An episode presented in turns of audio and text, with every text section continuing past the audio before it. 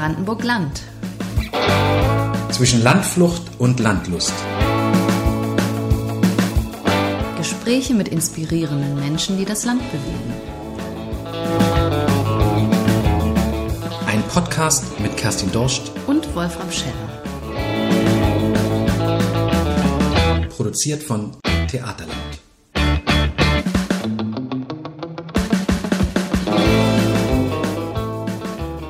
Wir besuchen die nordöstlichste Ecke Brandenburgs, direkt an der deutsch-polnischen Grenze und der Landesgrenze zu Mecklenburg-Vorpommern.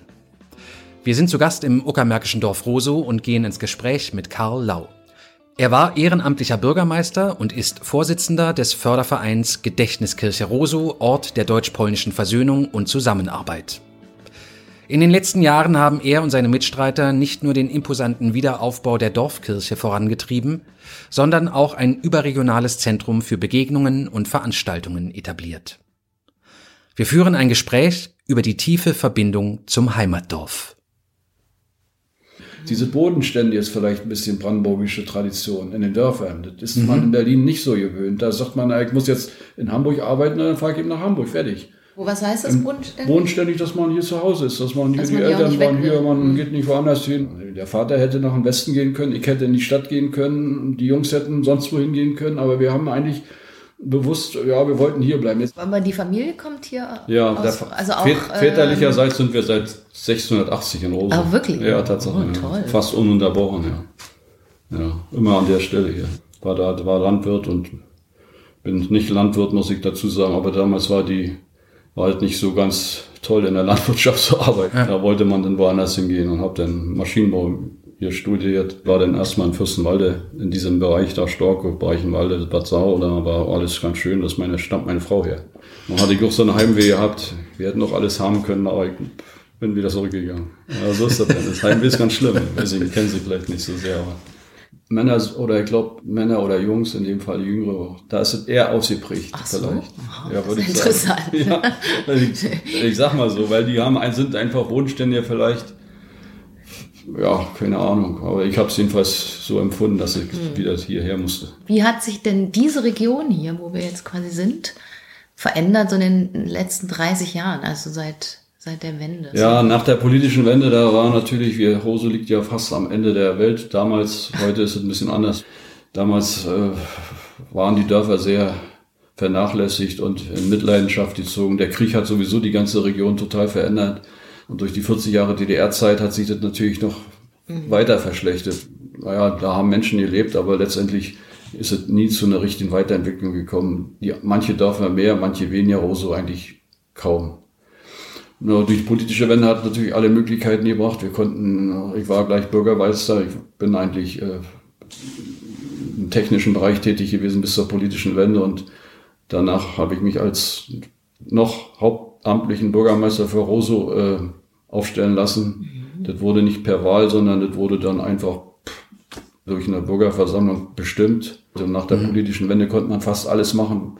Da hat es Geld gegeben, Aufschwung Ost, die Mittel waren da, das Geld musste ausgegeben werden. Ich habe versucht, Fördermittel einzuspielen, um äh, alles Mögliche, was liegen geblieben ist, zu verändern. Dorfteiche wurden saniert, Gemeindehäuser wurden hergerichtet, die Feuerwehr wurde verändert, die Straßenveränderung, Straßenbeleuchtung. Also man konnte sich richtig austoben. Auf behördlicher Seite waren oft Leute, die auch zugehört haben, die auch tatkräftig waren, die auch einfach auch einen gewissen Willen gezeigt haben, unbürokratisch bestimmte Sachen zu machen. Und gerade, ich war immer, habe versucht, tatkräftig zu sein und auch offensiv in dem Sinne, dass man sich um Möglichkeiten ABM äh, bemühen konnte, gewisse Gewerbeansiedlungen. Wir waren ja blauäugig, haben gedacht, hier kommen gleich die großen Gewerbebetriebe hierher. Aber das hat sich natürlich alles zerschlagen. Mittlerweile äh, hat sich, äh, oder in der Zeit äh, hat sich eigentlich die Arbeitsmarktsituation gravierend geändert. Und deswegen ist es natürlich auch zeitweise sehr deprimierend gewesen. Man hat die Straßen erneuert, man hatte alles Mögliche erneuert, aber man hatte die Leute nicht halten können. Die jungen Leute sind nach der Schule, haben so eine Lehrstelle gebraucht, die sind dann natürlich sonst wohin gegangen. Frauen oder junge Mädels, die sind in der Regel dann da geblieben, wo sie gelernt haben und wo sie ihre Ausbildung hatten. Und naja, man hat gedacht, die Dörfer sterben, sterben irgendwann aus. Aber ich muss heute sagen, Damals hatte Rose 160 Einwohner, ist natürlich nicht viel. Und heute sind es immer noch 160 Einwohner. Also von der Warte aus hat sich das auch nicht verschlechtert. Also stabil gehalten. Genau, das ja, genau, ja. Und, ähm, und heute hätte ich auch gesagt, selbst damals waren nicht sehr viele Kinder da. Aber heute haben wir auch wieder Kinder. Wir haben das zum Beispiel eine Jugendfeuerwehr. Also mehr oder weniger hat sich diese Zeit doch noch äh, zum Guten weiterentwickelt. Mhm. Also, also hat man dann das eine oder andere gemacht. War fast äh, 25 Jahre Bürgermeister und ich muss sagen, war immer ganz gut. Ähm, ich würde gerne auf dieses doch sehr zentrale Thema eures Fördervereins eingehen, die deutsch-polnische Begegnung. Du hast ja 2013 den Brandenburgischen Verdienstorden bekommen.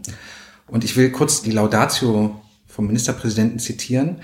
Wenn inzwischen über 1000 polnische Bürgerinnen und Bürger im Norden Brandenburgs eine neue Heimat gefunden haben, dann ist das auch das Verdienst solcher Brückenbauer wie Karl Lau.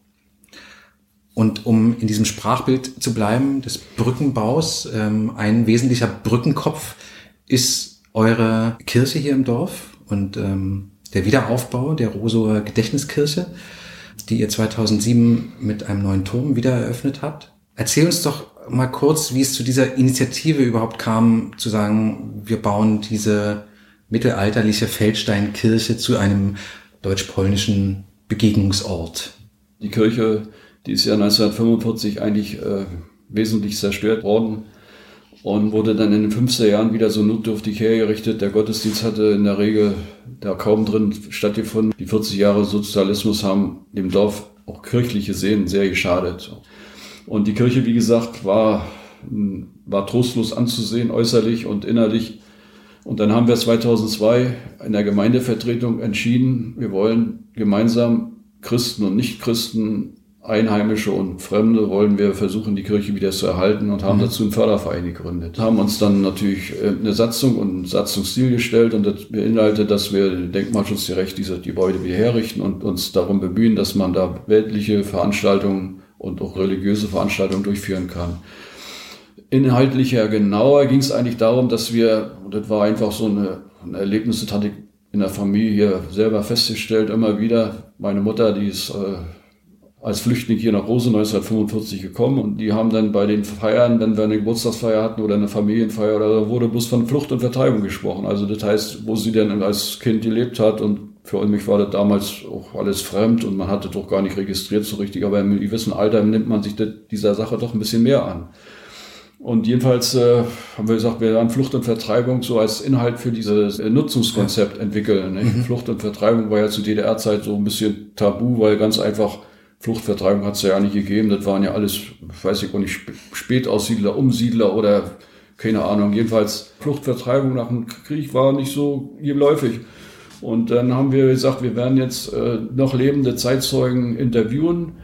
Und dann sind wir zu den Leuten gegangen mit einem Fragenkatalog und haben die dann nach ihren Werdegang gefragt.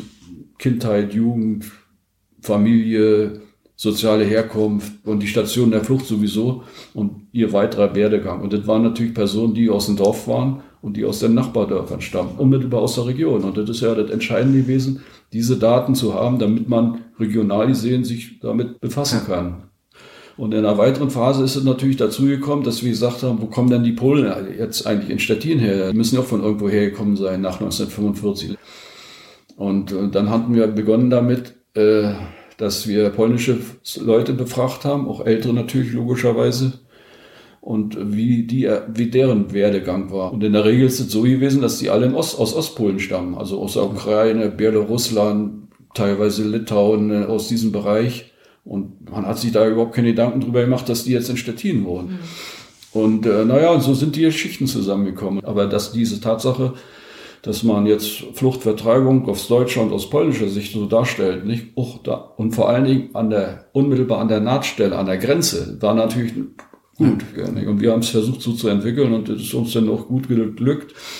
Ja, und so hat sich das dann nach und nach weiterentwickelt. Die Weiterentwicklung war Versöhnung und Zusammenarbeit mit der polnischen Seite. Weil ganz einfach, in diesem, bei diesem Projekt musste die polnische Seite zustimmen. Und die Polen haben bei Flucht und Vertreibung auch ein bisschen Bauchschmerzen, weil auch ein komisches Gefühl. Und bei der eigentlich ganz entscheidenden Zustimmung hat man uns geraten, also wenn ihr euren Verein umbenennt, nicht Flucht, Vertreibung, Neuanfang, das war nämlich der, dieser eigentliche Vereinsname mhm. in der Gründungsphase.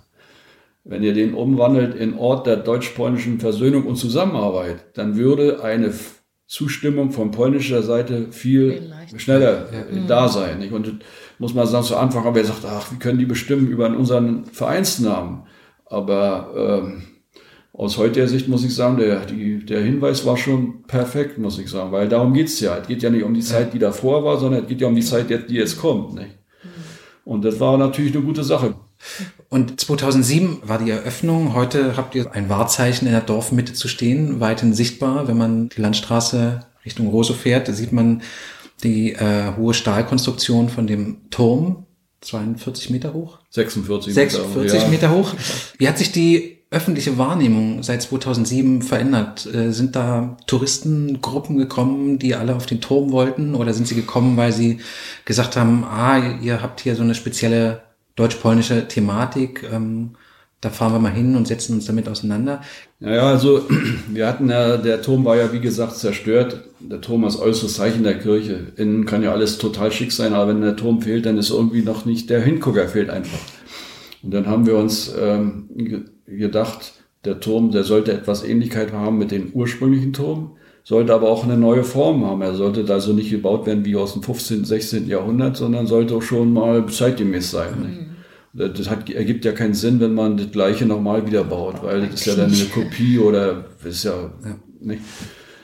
Und ähm, dann äh, haben die diesen Vorschlag gemacht, dass er aus Stahl sein sollte und offen natürlich. Und das ist für uns hier natürlich ungewohnt gewesen, dass der Kirchturm offen ist und dass er aus Stahl ist und so. Äh, ja, Besucher kommen natürlich schon ganz einfach, weil sie alle gucken, was ist denn das für ein Turm da an der, ja, in der Landschaft. Und viele fragen natürlich, ist er überhaupt schon fertig? Und dann kommen die und gucken sich das an. Wir haben Gästebücher, ein Gästebuch ist schon, eins ist schon voll, das andere ist auch schon wieder voll. Also da sind schon viele Leute da, die sich das angucken, nicht? Ja. Weil es ein Höhepunkt ist hier in, in, der, in der Region. Mhm. Überregional ist schon wichtig. Mhm. Nur regional geht nicht, weil man überregional kann man nur die Leute zusammenkriegen. Mhm. Und aus dem Dorf, ich meine, sie, bei 160 Einwohnern kann man sich ja vorstellen, dass die nicht alle zu, zu den Veranstaltungen gehen. Nicht? Da sind ja auch welche, die sich nicht für klassische Musik interessieren. Ist ja auch nicht schlimm. Wer nicht will, der muss ja nicht. Aber ähm, wir können, wir wollen die Veranstaltungen auch überregional versuchen zu organisieren. Zum Beispiel gibt es da auch eine gute Verbindung, eine Entwicklung aus Berlin. Da werden Busreisen von Berlin angeboten über Kirchgemeinden. Die planen einmal im Jahr einen Gemeindeausflug mit einem Reisebus also, machen eine Station über irgendwo. In der Regel ist es so, dass die dann die Station auch in Rose machen. Die sind in der Regel um die Mittagszeit hier in Rosa, dann gibt es ein Mittagessen zum Beispiel und dann gibt es danach noch eine kulturelle Veranstaltung und da sind dann meistenteils 50, 60 Leute dabei aus Berlin, die freuen sich, wenn sie mal rauskommen. Für die ist es dann ein Erlebnis. Die Einheimischen sehen andere Gesichter, die Berliner sehen andere Gesichter sozusagen. Ich muss ja nochmal nachfragen. Also es heißt ja Versöhnung und Zusammenarbeit. Ne? Bezieht sich das auf den Ort der Kirche als eben Begegnungsstätte? Oder ist es auch ein Anspruch gewesen, das für die Region umzusetzen? Und dann wäre für mich die Frage, wo findet das konkret statt, dieses auch Zusammenarbeit, Zusammenleben? Ja, das ist natürlich, damals hatten wir ähm, eine, eine partnerschaftliche Beziehung zur, zum Museum in Stargard, weil der Gedanke war, Ausstellung, Historie, könnte man ja nur mit einem Museum machen. Das war eigentlich ein bisschen eine taktische Grundlage. Dass man die Kirche nicht als Kirche, sondern es sollte auch, naja, es sollte auch kein Museum sein. Aber man sollte, wollte da einfach äh, Möglichkeiten finden, dass Leute dazukommen und dass sie sich das angucken. Und so hatten wir diese Beziehung mit dem Stadtmuseum in Stargard aufgenommen und das war auch mit die Grundlage für die, im Zusammenhang der Bewilligung. Aber die Zeit läuft weiter, 15 Jahre sind vergangen, Akteure sind manchmal nicht mehr dabei und eine gute Zusammenarbeit entwickelt sich nur durch die Akteure. Das ist nicht einfach vorgegeben, du musst mit denen und du musst mit denen, sondern die Akteure, wenn die dann nicht mehr wollen und wenn da irgendeiner aus irgendeinem Grund nicht mehr da ist, dann kann es durchaus passieren, dass es einschläft. Ja. Und so ist es auch in der Sache, dass wir da dann mit mal, ja, die Resonanz war nicht mehr so groß. Wir haben uns neue Akteure gesucht. Hier unmittelbar hinter der Grenze gibt es einen Ort, Jabnica. Da gibt es auch interessante Leute. Und die wurden dann eingeladen. Dann haben wir Kolloquien durchgeführt, zum Beispiel über das Schulwesen zu DDR-Zeiten gesprochen. Dann haben die über das Schulwesen in Polen gesprochen, dann hatten wir dieses Kolloquium, also ein Gegenkolloquium wieder da in Jachnica mhm. vorgenommen, da waren dann verschiedene Leute da.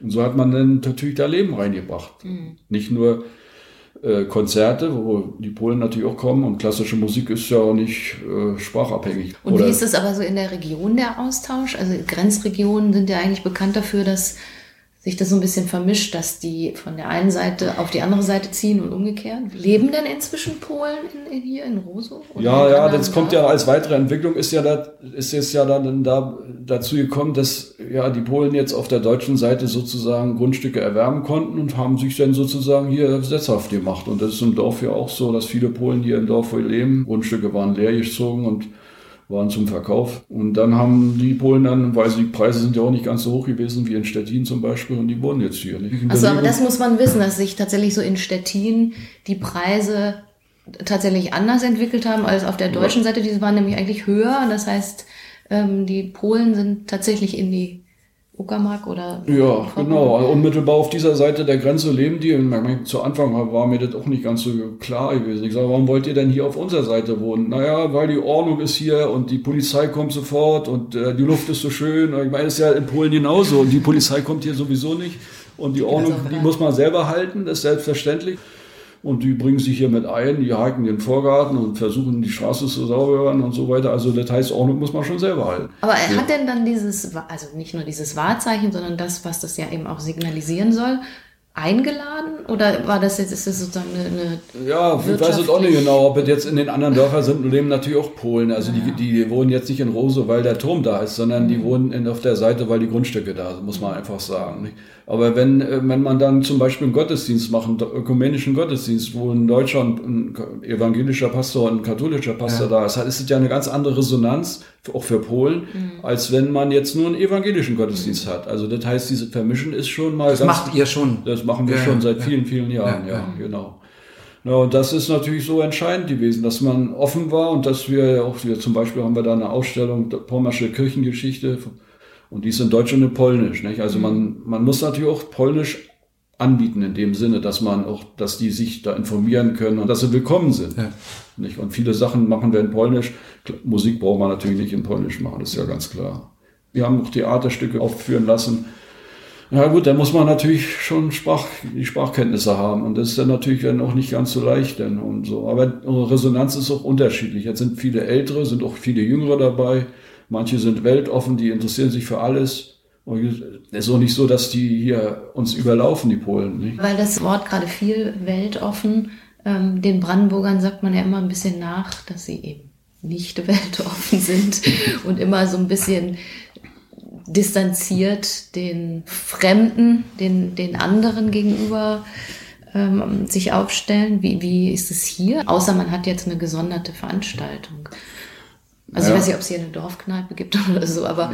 Nein, also die Kirche ist schon mehr oder weniger der Ort, äh, der Mittelpunkt des Dorfes, wo wir jetzt mal sagen. Mhm. Also Kneipe und solche Sachen. Schule gibt's nicht mehr, Kindergarten hatten wir auch gehabt, gibt's auch nicht mehr. Mhm. Der Laden, den gibt's natürlich auch nicht mehr. Das sind alles solche Fakten, die in den Mitte der 90er Jahren, die sich so entgeben, ergeben haben. Und heute muss man sagen, das ist einfach auch zeitgemäß, das geht alles nicht mehr bei, in so einen kleinen Dörfern. Aber aus diesem Grund hatten wir ja beabsichtigt, dass die Kirche eben wieder so einen Punkt annimmt. Dass man sagt, hier, Mensch, da treffen wir uns. Man muss das auch wieder alles organisieren und wenn man da nichts organisiert, dann darf man sich auch nicht wundern, wenn die Leute nicht kommen. Nicht? Kann man irgendwie sagen, die Menschen in Roso sind stolz auf ihre Kirche?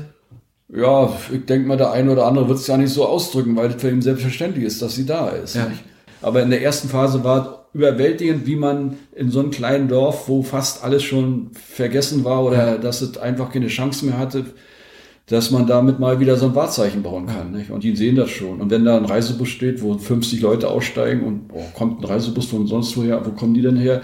Dann freuen sie sich natürlich auch mal, dass sich Leute dafür interessieren. Es gibt ja so ein bisschen für euch die offene Frage, wer aus der nächsten Generation diese Initiative mal weiterführen wird. Welche Kontakte gibt es denn so in die nächste Generation oder wie ist das Interesse der nächsten Generation? Äh, eure Initiative dieses Fördervereins Deutsch-Polnische Versöhnung und Zusammenarbeit weiterzuführen, auszubauen vielleicht sogar? Ja, das ist auch eine gute Frage. Das ist ja auch die, dieser Generationswechsel steht ja fast in jedem, in jedem, bei jedem Verein an, in jeder Institution. Überall gibt es irgendwie, wo, wie geht auch bei Firmen, Unternehmen, Handwerksbetriebe, alle überlegen, wie könnte alles dem Nächsten übergeben, also sozusagen mhm. weitervererben. Das steht bei uns natürlich auch an. Der Nachwuchs fehlt natürlich. Wir haben auch Jüngere dabei, die um Mitte 40 sind, vermute mal, dass die durchaus also dabei sein werden. Wir haben jetzt eine ganz junge Studentin, die Theologie studiert aus dem Nachbardorf. Die ist Mitglied im Verein. Die ist jetzt Mitte 20. Inwiefern die mal weitermacht, weiß man nicht. Es ist nicht so ganz leicht, die Frage zu beantworten. Alles steht und fällt durch den Vorsitzenden, würde ich mal erstmal so sagen. Und natürlich mit seinen unmittelbaren Mitstreitern. Aber es sind in der Regel die gleichen Akteure. Und noch bin ich guter Dinge, muss man sagen, in zehn Jahren weiß man nicht. Wir haben ja äh, als Förderverein mit der Kirchengemeinde einen Erbbaupachtvertrag für die Kirche, für dieses Kirchgebäude mit den einschließlich Gelände, alles was dazugehört, für 25 Jahre. Äh, man sagt bei Erbpacht ja 99 Jahre, aber das war wirklich eine Nummer, die man nicht überschauen konnte. Also 25 Jahre haben wir damals bewusst gewählt.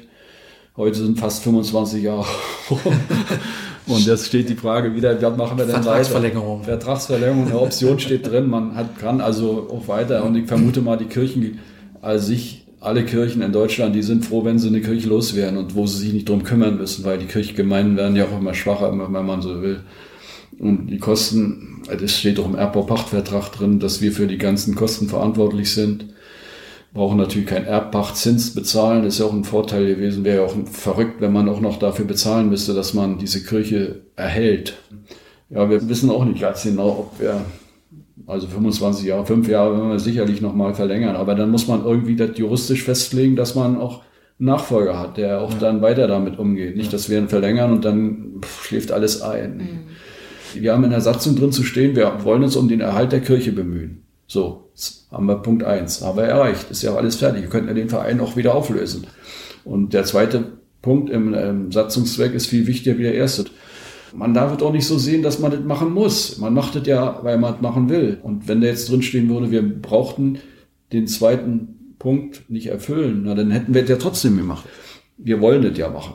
Aber das heißt, wir können eigentlich auch an unsere Hörer ähm, die Aufforderung weitergeben, ähm, wenn euch zu, auch zu den Themen Austausch, Grenzöffnung, interkulturelle Zusammenarbeit einfallen, dann können die sich an euch wenden und mit Projektideen und man kann, könnte mal gucken, wie man vielleicht den Verein auch inhaltlich weiter Ja, klar, das ist jetzt die Frage, durch diese ein Jahr Stillstand hm. Ist ja alles andere nicht abgeschlossen, aber man kann auch dieses Jahr Stillstand nutzen, um wieder eine neue Sache sich hm. zu entwickeln. Also Absolut. Also man könnte auch überlegen, wie machen wir das wieder?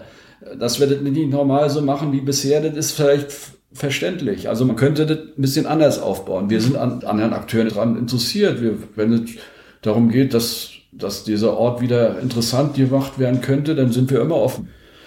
Mich würde nochmal dieser polnisch-deutsche Austausch, Fragezeichen, ähm, also Fragezeichen ist es wirklich ein Austausch, aber ähm, interessieren die, die Polen, die jetzt hier leben in diesem Landstrich, arbeiten die dann auch hier? Bauen die hier kleine Gewerbe auf? Oder wie muss ich mir das, also gibt es sozusagen da auch so einen, so einen wirtschaftlichen Impuls oder das, was wir ja ganz am Anfang hatten, so diese Entwicklung der Dörfer oder Entwicklung der ländlichen Räume, unterstützen die dabei?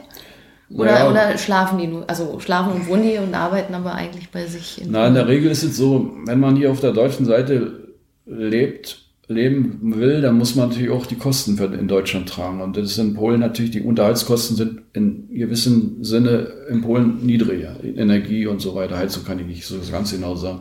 Aber die, den Leuten muss klar sein, wenn sie hier ein Grundstück in, auf der deutschen Seite haben, dann müssen sie natürlich auch ganz schön bezahlen. Und wenn die in Polen arbeiten, haben die manchmal schon zu tun. Und ich kenne einzelne Fälle, hier aus dem Dorf und auch aus den Nachbardörfern, die, muss man sagen, haben finanziell nicht durchgezogen. Diese, diese, äh, dieses Verhältnis zwischen Polen, polnische Einkünfte, Kosten auf der deutschen Seite. Ne? Es gibt welche, die arbeiten hier auf der deutschen Seite, Handwerker zum Beispiel, auf dem Bau, Maler, kenne ich mhm. mehrere. Die arbeiten ja dann verdienen die natürlich auch nach Tarif, beispielsweise im Baugewerbe oder haben ein gutes Einkommen. Wenn die Frau dann vielleicht in Polen noch ein bisschen Zuverdienst hat, dann, ist es natürlich, dann kommen die gut über die Runden. Ne? Die Kinder gehen hier zur Schule, in den Kindergarten, lernen natürlich Deutsch, ist sowieso klar. Die Eltern können in der Regel nicht so gut Deutsch, ein bisschen vielleicht, manchmal sogar Englisch, können wir natürlich wieder nicht so gut und so weiter. Also dann ist diese, diese Entwicklung ist eigentlich gut. Mhm. Und ich denke mal, die sind zufrieden. Ne? Ja, weil wir haben jetzt bei unseren Gesprächen auch sehr häufig das Stichwort Fachkräftemangel gehört ähm, und ja eben auch gerade so die Nachfolge von kleinen, also kleine Handwerksbetriebe oder kleine mhm. Unternehmen ähm, ist nicht geklärt, weil die Kinder sind weggezogen und so.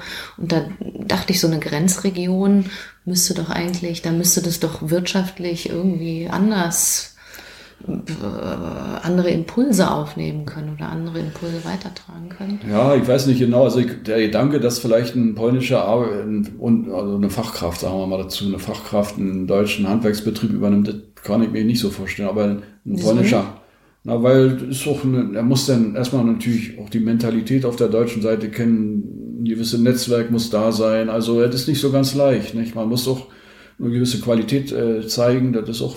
Die Polen sind bekannt für ihre Handwerksqualität. Ja, ja, aber man sagt es so, leicht. Aber muss man alles praktizieren. Ich kenne also nicht so einen Fall, wo ein Pole sozusagen, äh, die haben angefangen, die können zum Beispiel ein Haus bauen, ist ja richtig und so weiter. Und da ist der Bedarf schon groß auf der deutschen Seite.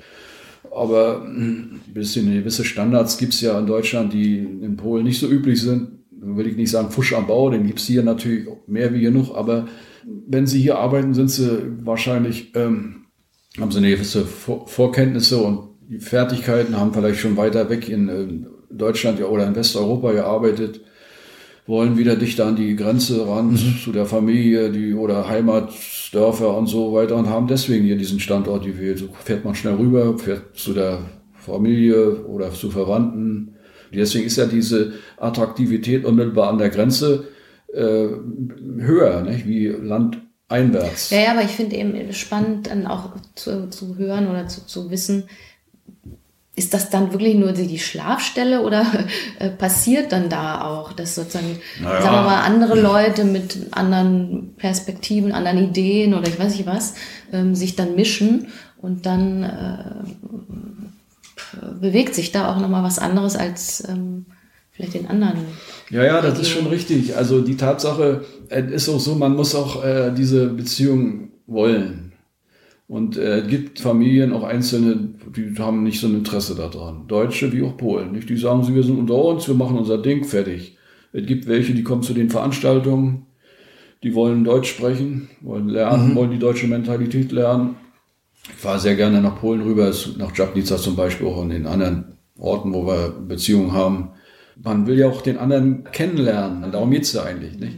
Und äh, deswegen, äh, manche, also Polen werden nicht Deutsch und Deutsche werden nicht Polen, nicht? Also, und eine gewisse Distanz ist schon da. Und ich muss auch sagen, jetzt mittlerweile, die, die Politik und so weiter, die jetzige Situation in Polen mit diesen äh, nationalkonservativen mhm. Strömungen, möchte ich mal so sagen, gibt es auch bei uns auch in dem Sinne, aber die, das ist natürlich nicht schön für die Entwicklung. Wenn die das immer im Fernsehen oder in, der, in den Medien vorserviert kriegen, der überschlaue Deutsche oder ja, so ja, will ja. Polen sozusagen bevormunden beispielsweise. Mhm. Die aktuelle Politik spielt auch eine Rolle bei diesem Zusammenleben unmittelbar an der Nahtstelle. Wir müssen ja mit den Polen auskommen.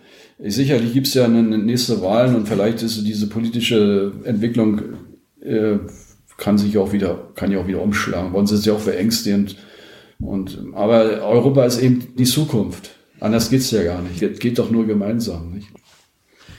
Wo siehst du Brandenburg in 30 Jahren? Was ist deine Vision vielleicht von Brandenburg in 30 Jahren? Ich denke mal, Brandenburg wird schon mit, gemeinsam mit Berlin so eine richtige Metropolregion werden und sein. Weil zwei Drittel ist ländlicher Bereich, ein Drittel ist vielleicht städtischer Bereich, Speckgürtel, der Speckgürtelbereich um Berlin, die sind sicherlich alle dafür, dass man wieder so eine Länderfusion startet. Und der ländliche Bereich wird vielleicht dagegen sein. Aber aufgrund, dass der Speckgürtel sich ja doch weiter ausdehnt nach außen, Eberswalde beispielsweise ist ja mittlerweile schon, könnte man auch schon sagen, Speckgürtel oder Fürstenwalde zum Beispiel, auch diese großen Ansiedlungen und so. Also ich denke mal, das wird schon ein Ballungsraum werden in, das, in 30 Jahren mit Sicherheit. Ob Rose wird mit Sicherheit nicht dazu gehören. Aber wir sind ja froh, dass das alles eine gute Entwicklung äh, nimmt. Ihr seid ja eigentlich schon Ballungszentrum Stettin. Ja, Stettin will ja bis 2050 Metropolregion werden. Ihr könnt, aus. ihr könnt euch dann entscheiden, ob ihr sozusagen Metropolregion Berlin oder Metropolregion Stettin. Stettin sein ja, wollt. Genau. Ah, Heute ist es so, dass man einfach hier, der ländlicher Bereich, da braucht man natürlich auch Großstadt-Flair. Und da fühlt man sich schon sehr wohl, wenn man dann am Sonntagnachmittag zum Eisessen nach Stettin fahren kann. Nicht? Diese Grenzöffnung und Europa, dass man eben fahren kann, ist schon ein Gewinn ohne Ende, das muss man sagen. Vielen, vielen Dank für dieses interessante Gespräch. Bitteschön. Ja. Schön, danke. Bitteschön.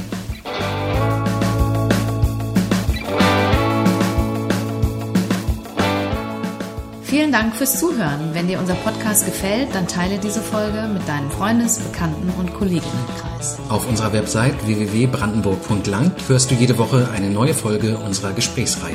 Abonnieren kannst du den Podcast natürlich auch über die einschlägigen Plattformen wie Apple Podcasts, Pocket Casts, Spotify, um nur einige zu nennen. Bei Facebook und Instagram findest du uns unter brandenburg.land. Wir freuen uns über deine Likes und Kommentare. Diese Reihe wurde produziert durch das Theaterkollektiv Theaterland und gefördert durch die Bundeszentrale für politische Bildung im Programm Miteinander reden. Du hörst uns nächste Woche wieder. Bis dahin, schöne, schöne Woche. Woche.